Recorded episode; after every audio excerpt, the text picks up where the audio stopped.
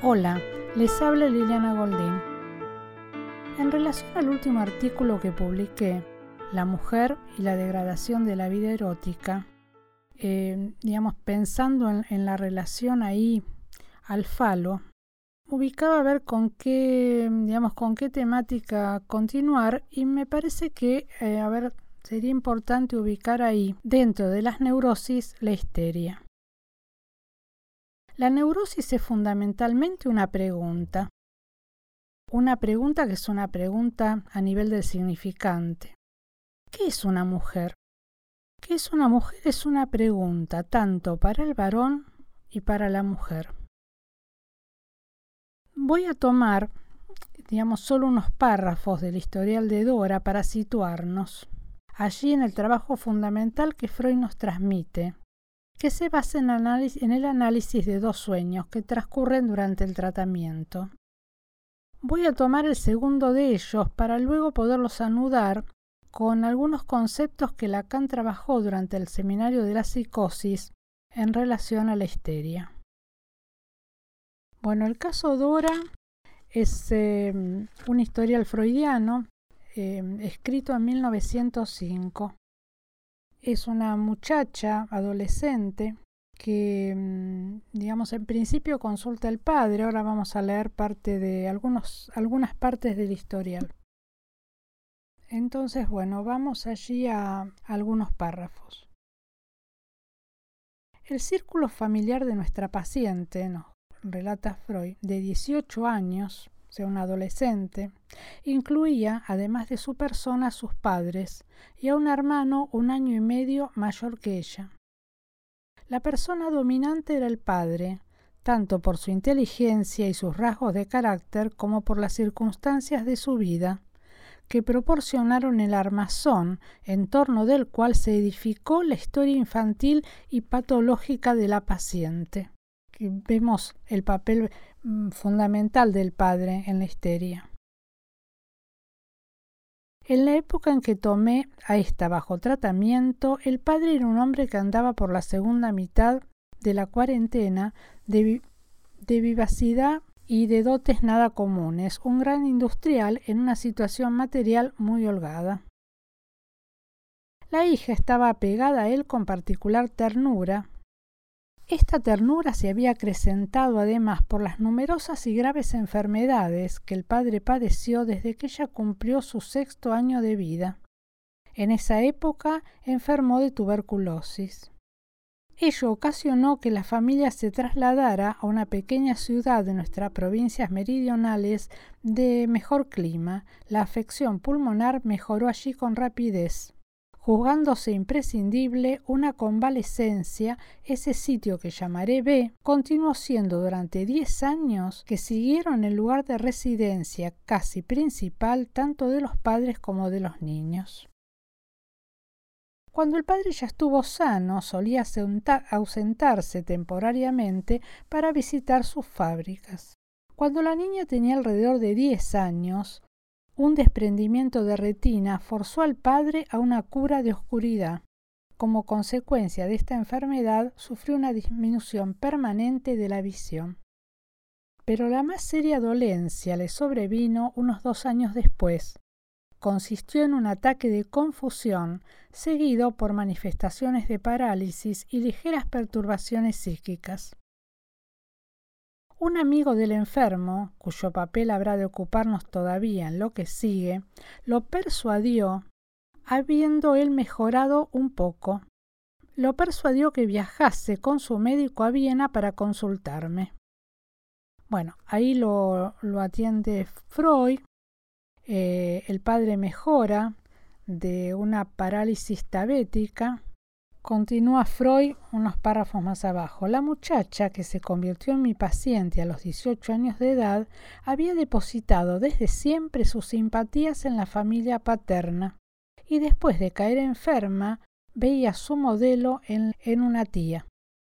Tampoco era dudoso para mí que de esta familia le venían tanto sus dotes y su precocidad intelectual, cuanto su posición a, la a enfermar. No conocí a la madre, dice. De acuerdo con las comunicaciones del padre y de la muchacha, no pude menos que formarme esta idea. Era una mujer de escasa cultura, pero sobre todo poco inteligente, que tras la enfermedad de su marido y el consecuente distanciamiento, concentró todos sus intereses en la economía doméstica. Y así ofrecía el cuadro de lo que puede llamarse, dice Freud, la psicosis del ama de casa.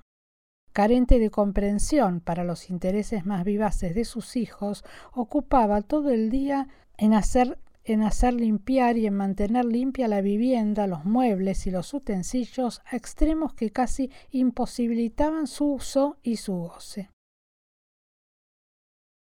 La relación entre madre e hija era hacía años muy inamistosa. La hija no hacía caso a su madre, nos dice Freud, la criticaba duramente y se había sustraído por completo a su influencia. El único hermano de la muchacha, un año y medio mayor que ella, había sido en épocas anteriores el modelo al cual ambicionaba parecerse. Pero en los últimos años las relaciones entre ambos se habían vuelto más distantes. El joven procuraba sustraerse en todo lo posible a las disputas familiares. Cuando se veía obligado a tomar partido, lo hacía del lado de la madre. Así, la usual atracción sexual había aproximado a padre e hija por un lado y a madre e hijo por el otro. Nuestra paciente, a quien en lo sucesivo daré el nombre de Dora, presentaba ya la edad de ocho años síntomas neuróticos. En esa época contrajo una disnea permanente, en la forma de ataques muy agudos, que le apareció por primera vez tras una pequeña excursión por la montaña y fue atribuido por eso a un surmenage. Este estado se dio poco a poco en el curso de unos seis meses por obra del reposo y los cuidados que le prescribieron. La pequeña tuvo las habituales enfermedades infecciosas de la infancia, sin que tuviera secuelas, según ella contó con propósito simbolizante. Su hermano solía contraer primero la enfermedad en grado leve y ella le seguía con manifestaciones más serias. Hacia los doce años le aparecieron hemicráneas, del tipo de una migraña, y ataques de tos nerviosa. Al principio se presentaban siempre juntos, hasta que los dos síntomas se separaron y experimentaron un desarrollo diferente. La migraña se hizo cada vez más rara y hacia los 16 años había desaparecido. Los ataques de tos nerviosa, que se había iniciado con un catarro común, perduraron todo el tiempo. Cuando entró en tratamiento conmigo, nos dice Freud, a los 18 años, tosía de nuevo de manera característica. Al menos en los últimos años, durante la primera mitad del ataque, el síntoma más molesto era el de una fonía total. Solía burlarse de los esfuerzos de los médicos y por último renunciaba a su asistencia. Todo intento de consultar a un nuevo médico provocaba su resistencia y también a mí acudió, dice Freud, movida solo por la palabra autoritativa del padre, o sea que fue mandada llevada por el padre a tratamiento. Dice Freud, la vi por primera vez a comienzos de un verano, cuando ella tenía 16 años. Estaba quejada de tos y y ya entonces le prescribí una cura psíquica de la que después se prescindió porque también este ataque, que había durado más que otros, desapareció espontáneamente. Los signos principales de su enfermedad en ahora, digamos, cuando consulta dice Freud, una desazón y una alteración del carácter. ¿Mm? Así se presenta ella. Continuó la lectura. Era evidente que no estaba satisfecha consigo misma ni con los suyos. Enfrentaba hostilmente a su padre y no se entendía con su madre, que a toda costa quería traerla a las tareas domésticas. Buscaba evitar el trato social cuando el cansancio y la dispersión mental de que se quejaba se lo permitían. Acudía a conferencias para damas y cultivaba estudios más serios. Un día los padres se horrorizaron al hallar sobre el escritorio de la muchacha en uno de sus cajones una carta en la que se despedía de ellos porque ya no podía soportar más la vida. Es verdad que el padre, cuya penetración no era escasa, supuso que no estaba dominado por ningún designio serio de suicidarse. No obstante, quedó impresionado, y cuando un día, tras un ínfimo cambio de palabras entre padre e hija, ésta sufrió un primer ataque de pérdida de conocimiento, determinó, a pesar de su renuencia, que debía ponerse bajo mi tratamiento. En el caso de mi paciente, Dora, dice Freud, debía la inteligencia del padre ya destacada varias veces el que no me hiciera falta buscar por mí mismo el anudamiento vital, al menos respecto de la conformación última de la enfermedad. Me informó que él y su familia había trabado íntima amistad en la ciudad de B, con un matrimonio que residía allí desde hace varios años. La señora K lo había cuidado durante su larga enfermedad, ganándose así un imperecedero derecho a su agradecimiento. El señor K siempre se había mostrado muy amable hacia su hija Dora. Salía de paseo con ella cuando estaba en B, le hacía pequeños obsequios, pero nadie había hallado algo reprochable en ello. Dora atendía a los dos hijitos del matrimonio K de la manera más solícita, les hacía de madre, por así decir. Cuando padre e hija vinieron a verme en el verano dos años atrás, estaban justamente a punto de viajar para encontrarse con el señor y la señora K. Dora iba a permanecer varias semanas en la casa de los K, mientras que el padre se había propuesto regresar en pocos días. También el señor K estuvo allí durante varios días, pero cuando el padre estaba haciendo los preparativos para regresar, la muchacha declaró de pronto con la mayor decisión que viajaría con él. Solo algunos días después explicó su llamativa conducta contando a su madre, para que a su vez se lo transmitiera al padre, que el señor K durante una caminata tras un viaje por el lago había osado hacerle una propuesta amorosa. Yo no dudo, dijo el padre de Dora, de que este suceso tiene, tiene la culpa de la desazón de Dora, de su irritabilidad y de sus ideas suicidas. Me pide que rompa relaciones con el señor K y en particular con la señora K, a quien antes directamente veneraba. Pero yo no puedo hacerlo, dice el padre, pues en primer lugar considero que el relato de Dora sobre el inmoral atrevimiento del hombre es una fantasía y en segundo lugar me liga a la señora K una sincera amistad y no quiero causarle este pesar. La pobre señora es muy desdichada con su marido, de quien por lo demás no tengo muy buena opinión. Ella misma ha sufrido mucho de los nervios y en mí tiene un apoyo. Entonces le dice a Freud, allí, procure usted ahora ponerla en el buen camino. El trato con los K había empezado antes de la enfermedad grave del padre, dice Freud, pero solo se volvió íntimo cuando en el curso de la enfermedad la joven señora se erigió oficialmente en su cuidadora, mientras que la madre de Dora se mantenía alejada del lecho del enfermo.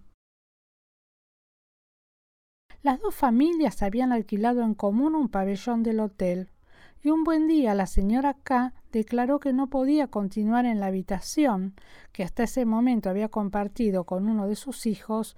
Pocos días después, el padre de Dora abandonó la suya y ambos ocuparon otras. Estaban situadas en un extremo y solo separadas por el pasillo. Las que abandonaban no ofrecían igual garantía. Cuando más tarde Dora le hizo reproches a su padre a causa de la señora K, él solía decir que no concebía esa hostilidad, pues sus hijos más bien tenían todas las razones para estarle agradecidos. La madre, a quien Dora acudió para que le esclareciera ese punto oscuro, le comunicó que papá se sentía en esa época tan desdichado que quiso suicidarse en el bosque. Y la señora K fue tras él y lo salvó. O sea que había que estarle eternamente agradecida. Dora se había vuelto cómplice de esa relación entre el padre y la señora K. Em, y mm, desvirtuando todos los indicios que dejaban traslucir su verdadera naturaleza. Cuidaba de los niños, se encargaba de, que ellos pudieran estar solos. Solo desde la aventura del lago databa su claridad sobre eso, sus rigurosos reclamos al padre. Bueno, hasta aquí una parte del historial. Eh, la verdad que es un, es un historial muy, muy interesante para poderlo seguir. Eh, les recomiendo la lectura. Está en el tomo 7 de Amorortu como para que puedan seguir bien todos los puntos porque es muy rico, es muy rico el desarrollo de los síntomas, es muy rico el material que trae. Como se trata, em, digamos, de, un historial donde Freud estaba eh, profundamente interesado en el tema de los sueños, em, es, digamos, es el trabajo de dos sueños los que dan como su, su soporte a este historial. Eh, yo, mm, digamos, solo voy a traer el segundo sueño para poder trabajar un poco. Bueno, el segundo sueño dice así. Ando paseando por una ciudad a la que no conozco. Veo calles y plazas que me son extrañas. Después llego a una casa donde yo vivo. Voy a mi habitación y hallo una carta de mi mamá tirada ahí. Escribe que, puesto que yo me he ido de casa sin consentimiento, ella no quiso escribirme que papá se había enfermado. Ahora ha muerto. Y si tú quieres, puedes venir. Entonces me encamino hacia la estación ferroviaria y pregunto unas cien veces, ¿dónde está la estación? Todas las veces recibo esta respuesta, cinco minutos. Veo frente a mí un bosque denso, penetro en él, y ahí pregunto a un hombre a quien encuentro. Me dice, Todavía dos horas y media. Me pide que lo deje acompañarme. Lo rechazo y marcho sola. Veo frente a mi estación Perdón, veo frente a mí la estación y no puedo alcanzarla. Ahí me sobreviene un sentimiento de angustia usual cuando uno en el sueño no puede seguir adelante. Después yo estoy en casa. Entre tanto tengo que haber viajado, pero no sé nada de eso. Me llego a la portería y pregunto al portero por nuestra vivienda. La muchacha de servicio me abre y responde la mamá y los otros ya están en el cementerio. Bueno, hasta aquí el texto del sueño. Ahora vamos a ver el, trabajo de Freud. Él va trabajando el sueño con ella y surge en el decir de Dora. Ella deambula sola por una ciudad extraña, ve calles y plazas. Freud ahí la interroga por la imagen. Ella recuerda que un joven ingeniero le envió una cajita de postales. El deambular por una ciudad extraña la lleva al recuerdo de la visita de un primo, a quien llevó a conocer Viena. Freud descarta esto y espera asociaciones. Viene a la memoria de Dora una estadía en Dresde, donde deambuló como extranjera. No dejó de visitar la galería de arte. Otro primo quiso hacer de guía y Dora lo rechazó y fue sola. Se quedó dos horas, como dice el texto del sueño, frente a la Sixtina, mirando en una ensoñación calma y admirada, dice Freud, el cuadro de la Madonna, la Madre Virgen. En esta parte del sueño, Dora se identifica con un joven, deambula por el extranjero, quiere alcanzar una meta, la posesión de la mujer, una estación ferroviaria, que lo sustituye por cajita homofónicamente en alemán. Cajita una forma peyorativa de llamar a la mujer. La pregunta a la madre por la llave, que está en el sueño, que junto a la cajita es metáfora de los genitales femeninos, un bosque denso, vestíbulo, Freud ubica ahí fantasías de defloración. En relación a la carta sobre la muerte del padre, Freud recuerda la carta de despedida que ella escribe a su padre, donde quiere horrorizarlo, para que, al temer por la vida de su hija, deje su relación con la señora K. Esta hija quiere extorsionarlo. Freud plantea la manía de venganza. ¿En qué punto la histérica es vengativa y rencorosa? Se pasa tejiendo historias de venganza. Bueno, hasta aquí, digamos, lo que voy a tomar del historial. Por su parte, Lacan nos aporta en el seminario La Psicosis, el seminario 3,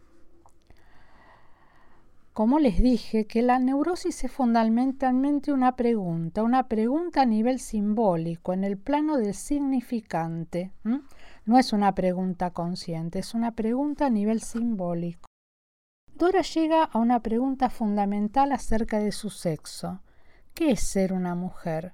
¿Qué es un órgano femenino? Freud se equivoca, nos dice Lacan, por estar demasiado centrado en la relación de objeto cree en la muchacha para el muchacho y se pierde la duplicidad en que está implicada Dora. Dora está identificada al señor K como lugar de la potencia. ¿Por qué? Porque se da siempre la identificación al padre, pero en el caso de Dora es un padre impotente, es un padre muy enfermo, un padre impotente. Entonces toma al señor K como el lugar de la potencia, como el lugar de esa potencia materna, eh, paterna. Perdón. Entonces por eso Dora está identificada al señor K. Y la señora K es el objeto que le interesa. No le interesa el señor K, se identifica al señor K. Dora está capturada en ese cuarteto, ella, su padre, el señor y la señora K. ¿Qué es ser una mujer? Es una pregunta que trae el sueño. No hay simbolización del sexo de la mujer. ¿Por qué? Porque no hay simbolización de la vagina. Lo imaginario proporciona una ausencia donde del otro lado hay un símbolo muy prevalente que es el falo, la turgencia, lo prevalente. En la realización del complejo de Edipo, la mujer toma el rodeo de la identificación al padre. Dora se identifica al señor K, porque él representa el lugar de la potencia que, como les dije, su padre carece. su identificación al hombre portador del pene es una ocasión de aproximarse a esa definición que no alcanza. El pene le sirve de instrumento imaginario. ¿Para qué? para aprender lo que no logra simbolizar, el falo. Por eso, preguntarse qué es una mujer y volverse mujer son dos cosas diferentes. Se pregunta porque no lo es. Preguntarse qué es una mujer se da porque lo hace desde una posición de identificación al varón, el que lo tiene. Posición histérica. Volverse mujer es un proceso de aceptación de la privación, análisis mediante. Ella está privada, no lo debe perder porque no lo tiene. Esa sería la posición femenina. En otras emisiones vamos a continuar eh, con el tema de histeria, vamos a tomar otros aspectos de la estructura. En este recorrido que les planteo, vamos a, ver varias veces distintas cuestiones del historial de Dora. Les recomiendo que hagan su experiencia de lectura de este historial. Y para aquellos que lo deseen, pueden acompañarse con una serie de clases en las que leo, comento, interrogo el texto y ustedes a la vez me pueden hacer preguntas. Para encontrar, digamos, más información de esto, pueden ubicarlos en la página web de intervenciones y efectos que es podcastpsicoanálisis.com. Bueno, dejamos hoy aquí y continuamos la próxima.